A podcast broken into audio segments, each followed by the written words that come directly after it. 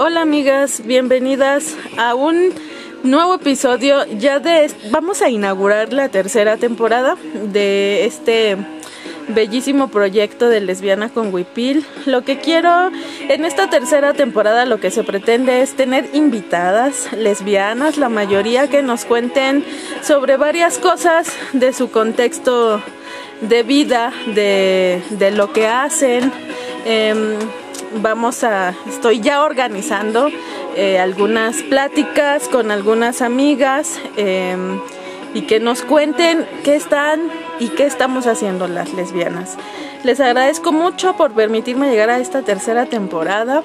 Eh, quiero como siempre, darles las gracias a todas las que se toman el tiempo de escucharme, de, escribirme por mis redes sociales, que si no se las saben, se las recuerdo. En Facebook me encuentran como Yadira del Mar.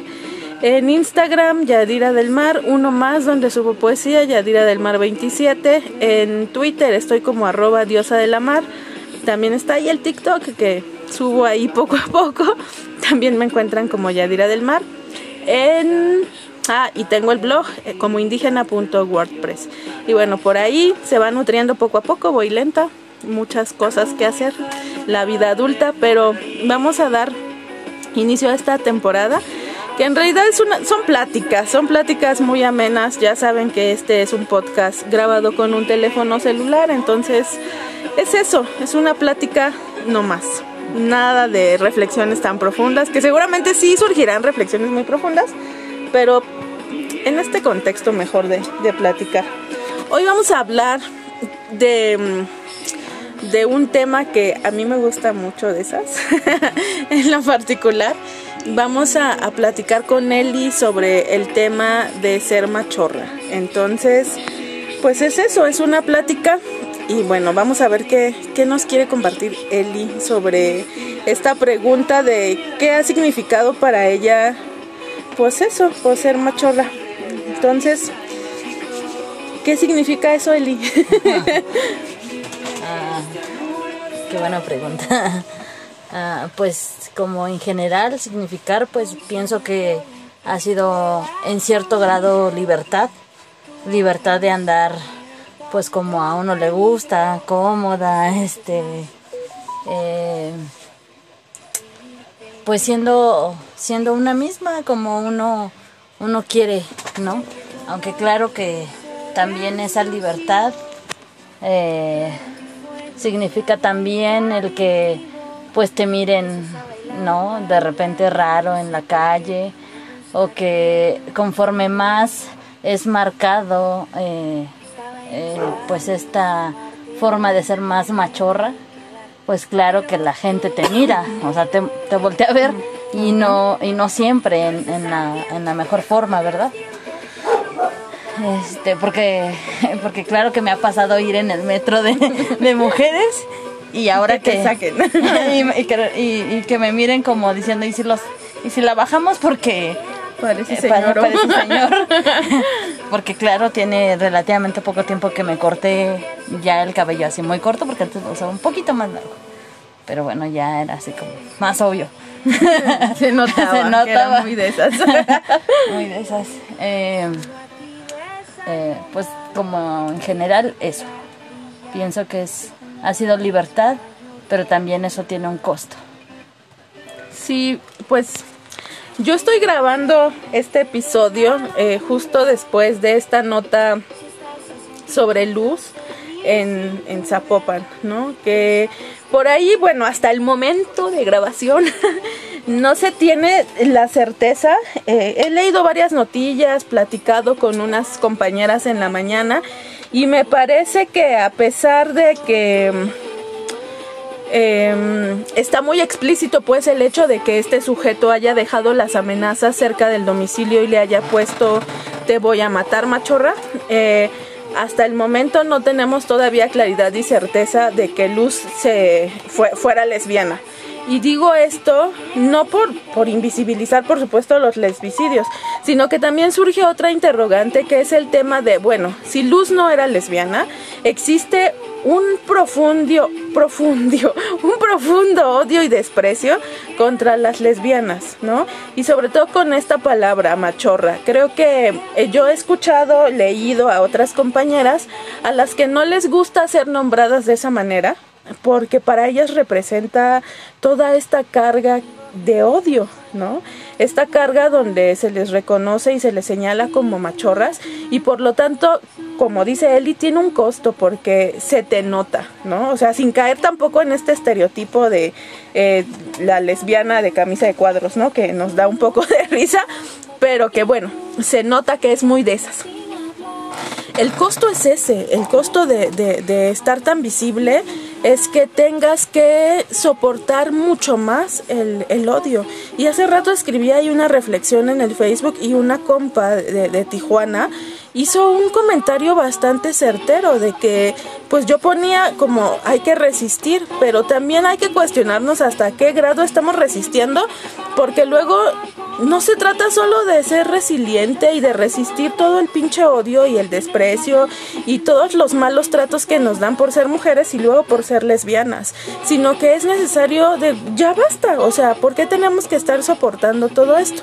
Hace más o menos un mes también unas amigas fueron víctimas de, un ataque de lo que nosotras consideramos lesbo-odio, ¿no? Que se había ahí manejado la idea de que tal vez las querían asaltar, pero que no, en realidad pues ya por el contexto nos dimos cuenta que más bien era un tema pues de este odio profundo que existe por las lesbianas, porque somos mujeres que estamos desafiando este mandato de necesitar a los vatos para todo, ¿no? Entonces creo que, que, tiene un costo exactamente y este costo es que las mujeres machorras, que ustedes saben, yo soy muy fan de las mujeres machorras, eh, tiene este costo de, de, recibir pues más cantidad de, de, ataques lesbodiantes porque repito se les nota. Son estas mujeres libres que han roto con el estereotipo de la feminidad. Y entonces hablando de la feminidad del nunca te dio como por o sea cómo fue tu infancia cómo transitaste eh, o sea fuiste una machorra desde chiquita machorra desde cachorra Sí, sí, desde muy chica pues fui muy, muy machorra. O sea, desde mi forma de vestir, lo que jugaba, los juguetes que pedía a Reyes, eh, todo, pues porque eh, hay una anécdota con mi abuelo, por ejemplo, que pues eh, me crié de muy pequeña con mis abuelos maternos. Y mi abuelo siempre me decía, ¿qué cargas en esa mochila? Porque lo único quizás tierno en esa mochila era que la mochila era de conejo. Pero pues me revisaba mi abuelo la mochila y ¿qué traía yo? Piedritas, canicas, unos carritos, una pistola. Muy de esas, muy de, esas. Y este... Y pues yo contenta gises porque eh, dibujaba una carretera para jugar carritos. Entonces, este, era lo que contenía mi mochila aparentemente tierna e inofensiva. inofensiva. Hay una resortera, gran resortera, por cierto. y, y pienso que, pues, fui, fui la más feliz cuando en, en la primaria nos, eh, nos hicieron como un bailable y ese pedo. Y teníamos que llevar un rifle. Entonces mi papá me hizo un rifle de madera. Bien armada. y yo, o sea, de que así de, ah, sí, sí, ajá, el, el bailable, sí. Pero después obtuve mi rifle de madera y ahí andaba con mi rifle colgado atrás, ¿no? Entonces, siempre fui muy, eh, pues a mi papá siempre le quería ayudar como en las cosas del carro de la mecánica. Fui, eh, fui chalana de, de, de, un albañil que trabajaba con mi abuelo. muy de esas. y, o sea, muy chiquita, pues ahí andaba yo de que, ay, a ver, ¿qué hace señor Roberto? Este, ahí haciendo mezcla y demás. Este, y pues la pelea constante un poco con mi mamá era, no quiero usar vestido y mamá usa vestido. y yo de no. Entonces la única manera en la que yo usaba vestido pues era como en fiestas y era más de a fuerza que de otra. Y el único vestido que me gustaba era uno porque traía un saquito. Entonces, por eso me gustaba ese vestido, pero de ahí en fuera pues no, no me gustaba. Muy, muy estilo Ann Lister, la doña Eli. Sí. Y bueno, de hecho cuando fue la presentación de, de mi hermanita, este, fui su chambelán. Entonces yo la más contenta porque usé smoking, porque, bueno, media fiesta, porque media fiesta me cambiaron por un vestido. Pero yo de que feliz en, en, media fiesta porque traía smoking, porque traía mis zapatos de charol y traía unos billetitos en, en el saco, ¿no? Porque traía una bolsita en el saco. Muy, muy, muy. Entonces, igual, pues mis juguetes, eh, la única manera en que yo jugaba a las muñecas con mi hermana, que es más, es más chica que yo, pues era porque le decía, ¿me das el auto o sea, el bitle? y yo juego contigo a las muñecas. Yo manejo. yo manejo y yo juego. No, pero pues siempre fui muy... No me gustaban las muñecas, de hecho me daban miedo. Yo decía, se van a mover. Entonces nunca quise una muñeca. Este. Muy vacaciones del terror, muy Pedrito. Entonces, pues mis juguetes, eh, pienso que en ese sentido, afortunadamente, tuve, tuve la fortuna de que pues mis papás nunca me limitaron en el sentido de esto no, esto es para niñas o esto es para niños. Si yo pedía una pelota, si yo pedía un, un carro de control remoto o o este eh, o una autopista, pues era lo que yo obtenía. Bueno, no siempre, evidentemente, por lo económico, pero, pero siempre era en torno a eso, ¿no? Nunca me obligaron como a jugar con ciertas cosas. Y pienso que también, pues por el lado de mi mamá, por lo menos de niña o, en la infancia, no, no, no había un modelo así como tan marcado de feminidad con mi mamá. O sea, yo recuerdo a mi mamá eh, siempre en pantalón de mezclilla, en playeras como ligeramente holgadas y pues nunca la vi que fuera la señora que se maquillara cada vez que salían y demás, ni usar tacones. Pues mamá de que siempre andaba en botitas o en tenis. Entonces, pues ella, yo decía, pues es cómoda mi mamá, ¿no? Y tampoco, pues yo que de que dijera, ah, pues me tengo que maquillar o cosas así. No tuve ese modelo. Entonces pienso que eso me dio cierta libertad cuando fui pequeña o, y adolescente. Pero conforme, claro, fui creciendo, claro que vienen las exigencias, pues como del exterior, ¿no? Como de por qué, por qué no te vistes como con faldas como tus demás compañeras, este, o Sea, digamos que la infancia fue muy, o sea, muy de, libertad, por esto que cuentas, de básicamente, pues no tenías limitaciones, pues, por parte ni de tu mamá ni de tu papá. Tu mamá tampoco era la mujer que encarnaba, pues, el estereotipo de feminidad. Pero eso sí surgió después, o sea, pero por parte de tu mamá o, eh, o sea, era, o eran exigencias como externas de pues voces ajenas a tu familia.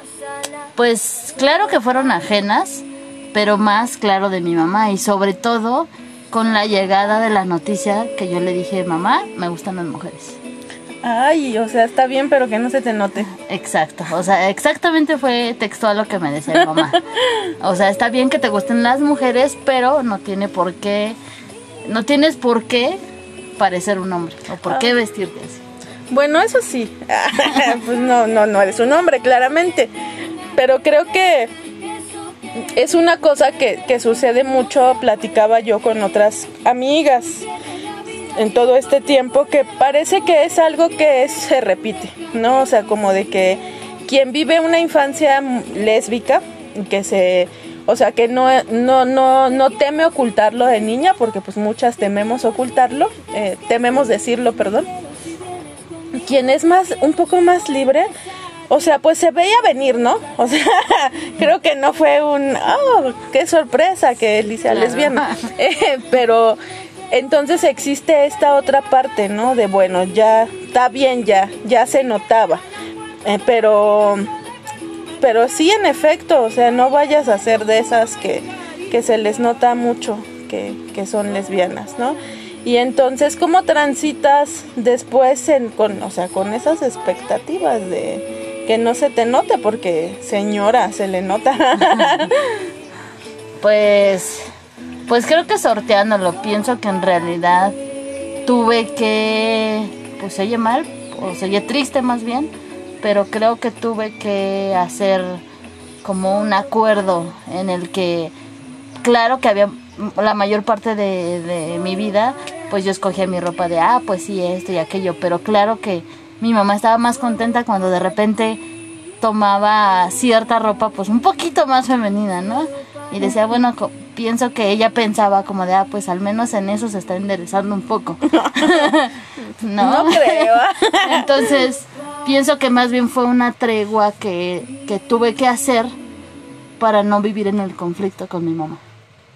Fue una tregua que tuve que hacer también social porque claro que ingresas al mundo o sea, laboral. una tregua de que no se te note tanto. Exactamente. Ajá. Sí, porque y claro, también social porque entonces ingresas al trabajo y porque claro, tuve trabajos este de oficina, godines. y entonces, claro que no iba de falda, pero pues ya llevaba que la blusita más ajustada, que entonces sí, claro que me delineaba los ojos, al menos, y pues si de repente me enchinaba las pestañas. Performando duro. Ajá. No tanto porque pienso que aún así, claro que había una gran diferencia. claro, sí. Este. Entre mis compañeros de trabajo y yo. Pero pues hacía una ligera. un ligero intento por. Eh, pues mezclarme, ¿no? O sea, parecer más eh, femenina o parecer más normal, entre comillas. Y claro, porque tuve una experiencia cuando, porque yo inicio a trabajar muy chica, como desde los 15, pero para mi primer trabajo casi godín, eh, mm, recuerdo que sí me lo negaron. ¿Por qué? Porque aunque... Porque se te veía. Se me veía y me hicieron la pregunta directa. De eres lesbiana. Ajá, de que si, se me, de que si me gustaban las mujeres, yo pues en ese momento pues se me hizo muy fácil decir sí, y mucho. y mucho y como iba a trabajar con una chica directamente, pues el jefe, no sé, pienso que ahí había ondas extrañas y el jefe pues me dijo, no, pues es que ella se va a sentir incómoda. Ay, no, el que se estaba sintiendo incómodo era el señor o así de que... Además creo que existe esta modalidad de que de la lesbiana perversa, ¿no? De, de este texto donde en realidad pues lo que te hacen pensar es que tú eres la pinche lesbiana seductora, o sea, copiando estos patrones muy masculinos que el señor o los tenía todos rancios, incrustados, porque así son ellos, ¿no? Entonces piensan que las lesbianas nos movemos desde los mismos parámetros y bueno, no es que la otra se sintiera incómodo, el que se sentía incómodo era este sujeto. Sí, sí, o sea, de hecho porque a este trabajo me habían como medio recomendado y platicando con la persona que me había recomendado, pues a esa conclusión llegamos. Que, era una incomodidad de él porque tenía sus ondas con la eh, señorita. y este.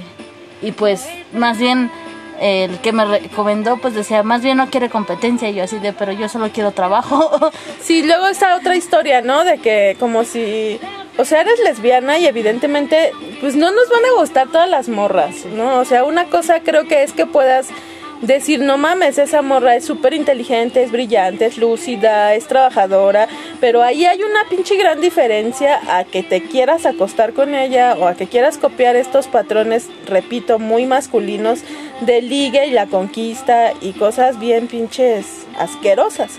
Y ese, justo, o sea, yo no quiero competir, o sea, quiero un trabajo, vine a esto, no vine a que el señor piense que le voy a quitar a la morra, que además sería muy fácil, ¿no? Los señores no son competencia. Sí, entonces, a partir de esa experiencia, pues, eh, pues pienso que es cuando más hago esta cuestión de, ah, pues por lo menos comprarme una blusita que parezca un poco más femenina, aunque, aunque no era del todo este, para las entrevistas de trabajo.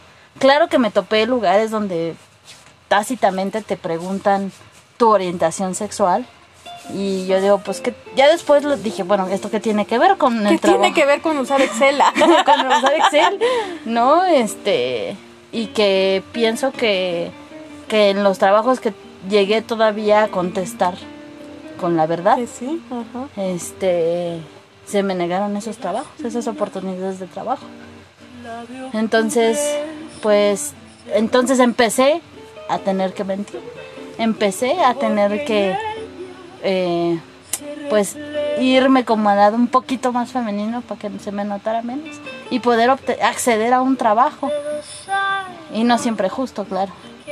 Ay, no, qué, qué triste. O sea, qué triste porque, pues sí, o sea, suena como muy cagado decir que tendrá que ver ser lesbiana con usar Excel. Pero, o sea, en realidad, ¿qué tiene que ver ese pedo? ¿No? Y te orilla, hay un sistema de que llamamos heterosexualidad obligatoria que te orilla todo el tiempo a ser invisible o a decir, bueno, este, no, no me gustan las mujeres, aunque a veces se te nota a kilómetros, ¿no? Y la heterosexualidad obligatoria, pues te atraviesa de muchas, muchas formas. En el sentido que, bueno, por eso tenemos mujeres que claramente son lesbianas y se les nota, pero que siguen atrapadas en ese régimen, ¿no? Pensando que tienen que cumplir con un rol femenino, que tienen que cumplir con darle servicio a los vatos, y entonces nunca pueden salir de ahí porque todo te orilla a estar ahí, toda atrapada. Pues si desde el inicio te preguntan eh, este tipo de, cuestionamientos que, que tiene que ver con el trabajo que una desempeña, pero que van muy orientados a esta parte del desprecio que- que se tiene por las lesbianas. Y en ese sentido, eh, pues no hubo problema, o sea, como gran problema nos cuentas en como en salir del closet, ¿no? Sino que has, más bien los problemas vinieron del exterior. eh, en el bueno, claro que también hay un poco de presión familiar porque siempre la hay. Em, en el caso mío, pues yo no soy machorra y creo que eso también ha alivianado un poco las cosas, ¿no? O sea, como de que, ay, qué bueno que no se te nota, mijita, ¿no? Eh, pero pero cómo ha sido transitar por los espacios universitarios, cómo ha sido transitar por los trabajos, eh, cuentas estas restricciones de algunos donde se negaron, te negaron el empleo, pero en la cuestión, creo que una piensa luego de que las universidades, digo yo, luego están sobrevaloradas, de que piensas que llegas a un espacio súper chido, donde cero violencia, todo el mundo muy consciente, y es en el espacio donde hay más cagadero, ¿no? Donde solapan agresores, las grandes instituciones solapan agresores, donde tenemos muestras de racismo y clasismo, de lesbofobia, de misoginia, y que todo eso está ahí, es una cloaca asquerosa. Entonces, ¿cómo fue tu paso por la universidad? Pues pienso que en mi caso particular, mm, para mí, para mí no fue tan complicado, pienso. Este, pero para mi entonces pareja sí fue complicado. Eh, eh, ella estudiaba administración y en el grupo en el que ella estaba, pues en algún momento pues yo la iba y la dejaba a su salón y pues yo ya me iba a mi salón. Y este, y entonces sus, sus, sus compañeros, compañeras, se dieron cuenta, ¿no? Que pues éramos pareja. Y entonces empezaron las molestias bastante rudas con ella, la acosaban todo el tiempo, decían cosas a nuestras espaldas. Y pues pienso que ella, pues, aparte de mí, no tenía otra red de soporte. Entonces pienso que eso todavía la, la orilló más a decir no quiero esta carrera, no me gusta y a irse de la universidad. Entonces se cambió de carrera, se fue de la universidad y ella se fue muy triste y se fue pues muy eh, pues muy desesperanzada porque uno exactamente llega a la universidad y piensa pues la gente aquí debe tener más No, no tiene. ¿no? Entonces, este, debería haber menos prejuicios, pero pues claro que te, te das cuenta que no es así. Y claro que también eh, me, me topé con maestros, sobre todo, que... Vatos. Vatos. Eh, justo, justamente el, el maestro que nos dio en el primer trimestre, que fue donde nos conocimos nosotros, este, en alguna ocasión yo le llevé flores.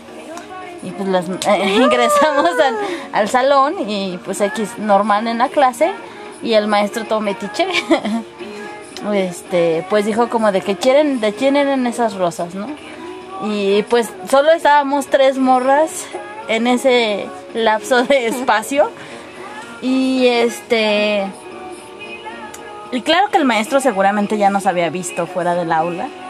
Y entonces nos, no, iba a empezar a hacer un mal chiste sobre las lesbianas. Y lo que hizo mi entonces amiga, porque pues estaba otra amiga que teníamos amiga en común, fue decir que eran de ella, que se las había llevado su novio. Y pues qué terrible que ni siquiera una muestra de afecto, pues uno tuviera que esconderla, así porque, pues por miedo, porque no se nos señalara. O porque tienes un maestro pendejo. o sea, porque en realidad creo que los vatos son los que tienen más pedos, porque digo yo, tienen el pito chico y, y todo el tiempo están midiendo esa, esa, esa cosa, ¿no? Em, creo que, o sea, sí, las universidades son una cloaca de mucha lesbofobia, ¿no? Y creo que, aunque tú esperas que ya están en una edad donde se supone tienen que ser mucho más críticos, abiertos, la realidad es que no, y repito, sobre todo son los vatos, ¿no? Eh, luego a los vatos no les gusta que una los señale, pero pues la neta son los que se pasan haciendo pendejadas.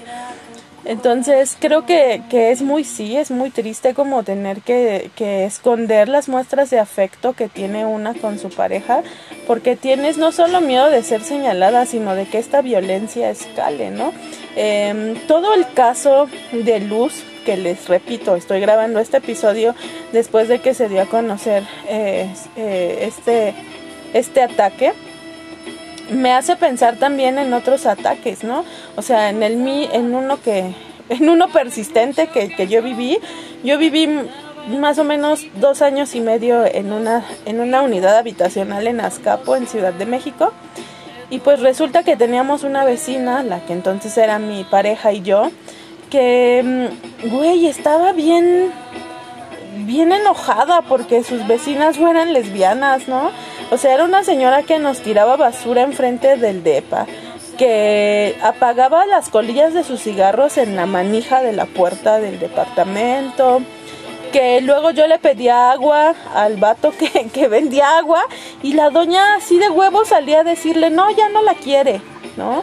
O no, no le subas el garrafón y yo me quedaba esperando le decía a la señora de la basura que no pasara por mi basura, o sea, una serie de cosas que eran muy molestas, ¿no? Y que una puede pensar que son cosas mínimas, pero ¿cómo le haces para poder sobrellevar todo? Porque vives ahí, güey, o sea, porque porque tu vida transcurre en ese lugar, no es tu es tu casa.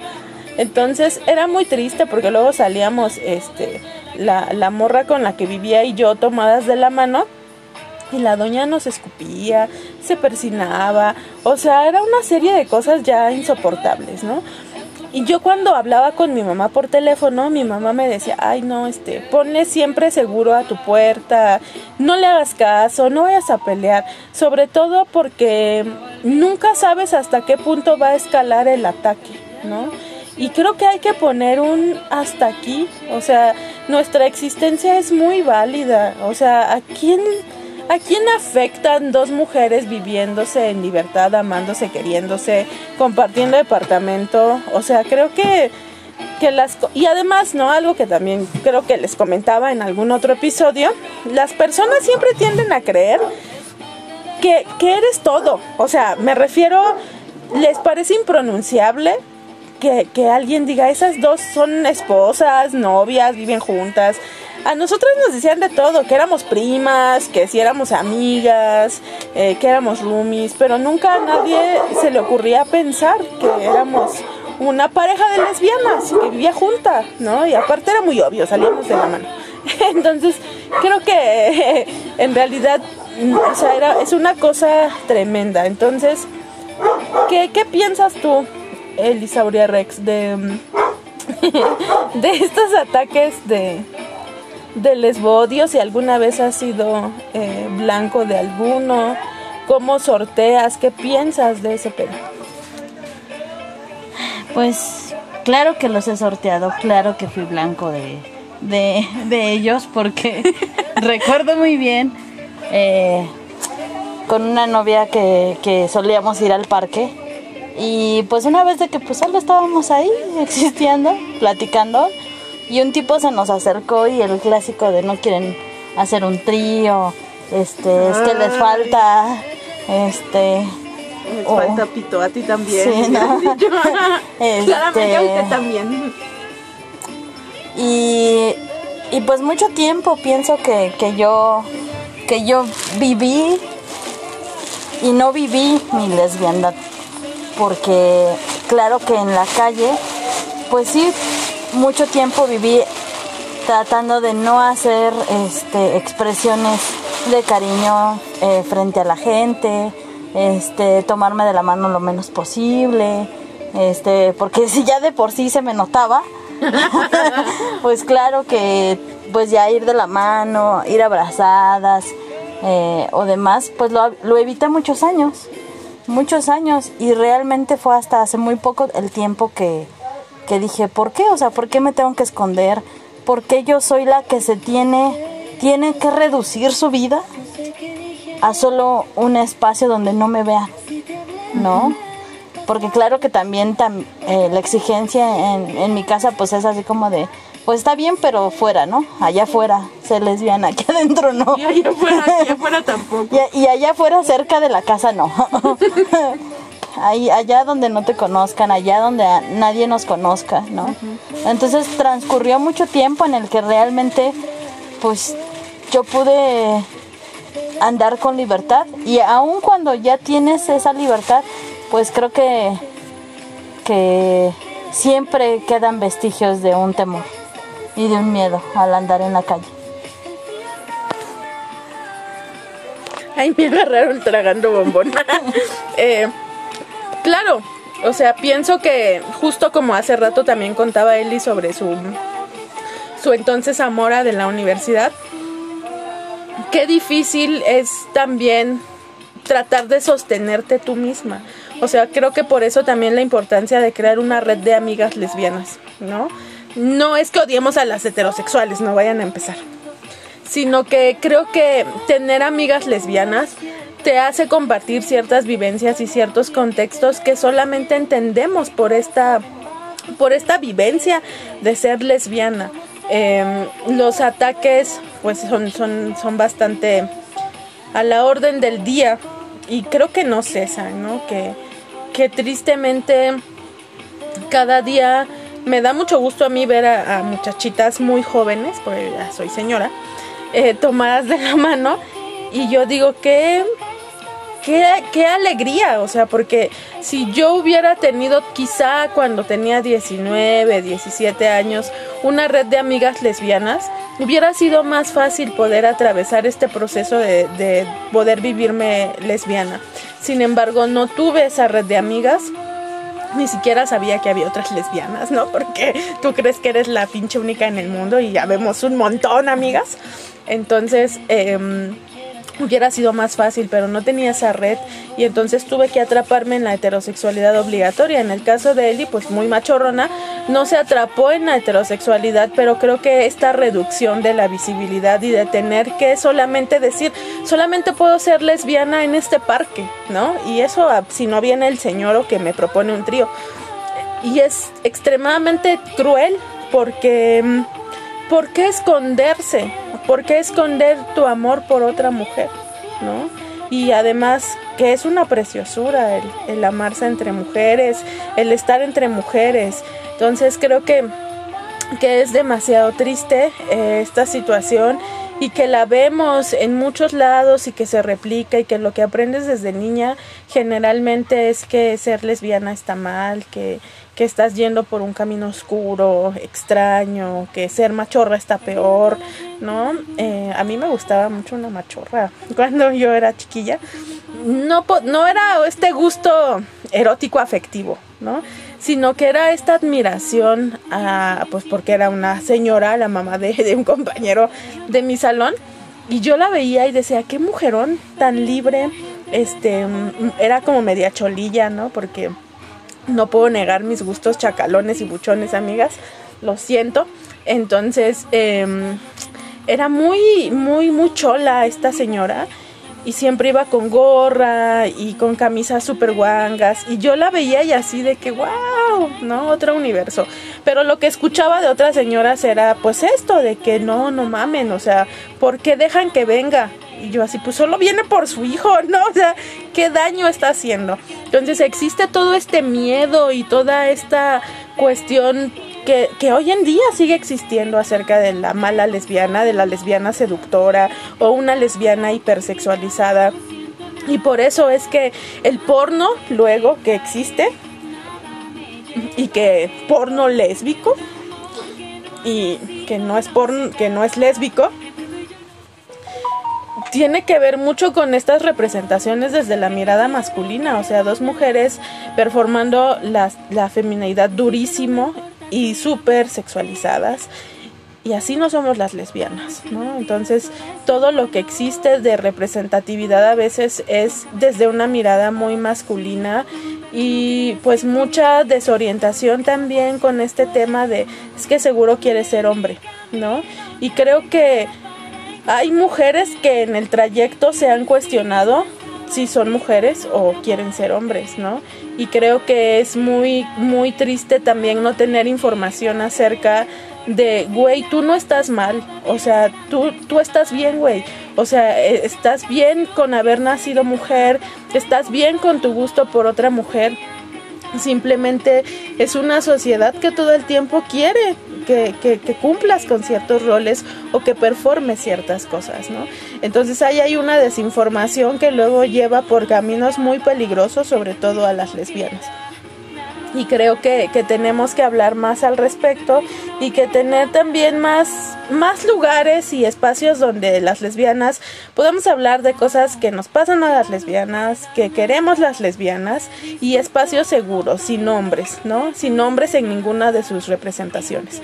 Entonces, eh, son importantes, son necesarios y creo que es importante tener una red de lesbianas que nos respalden y que te sepas acompañada, porque si estás sola, entonces luego sucede que tú eres la que tiene que irse de lugares como la examora de Eli, que pues los que se tuvieron que ir más bien hubieran sido esos idiotas, pero te, te obligan.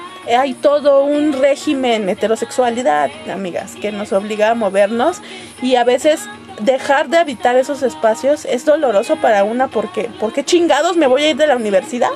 Vete tú, güey, que estás todo pendejo. Entonces, siguen haciendo falta esos espacios de lesbianas. Y creo que, bueno, pues en este podcast vamos a tener un espacio de lesbianas para platicar sobre temas que nos importan a las lesbianas, sobre, sobre cuestiones de en qué andamos las lesbianas, qué nos duele, qué nos hace felices, qué pensamos, cuáles son nuestras críticas. Y pues quiero darle las gracias a doña Elisauria Rex por haber platicado conmigo. No, pues muchas gracias por la invitación, que en realidad me agarraron aquí en curva. Estábamos comiendo bombones. Estábamos comiendo bombones. ¿Qué le hace feliz a Yadi? Los bombones. De fresa. De fresa. Bueno, otra historia, amiga. Le agradezco mucho a Eli. Eli es una machorrona bien inteligente que se acaba de tronar la rodilla bien macizo. Este y es psicóloga de profesión, eh, tiene 30 años y es muy bella y la quiero mucho. Y le agradezco mucho por, por, por haber compartido un poquito de su experiencia.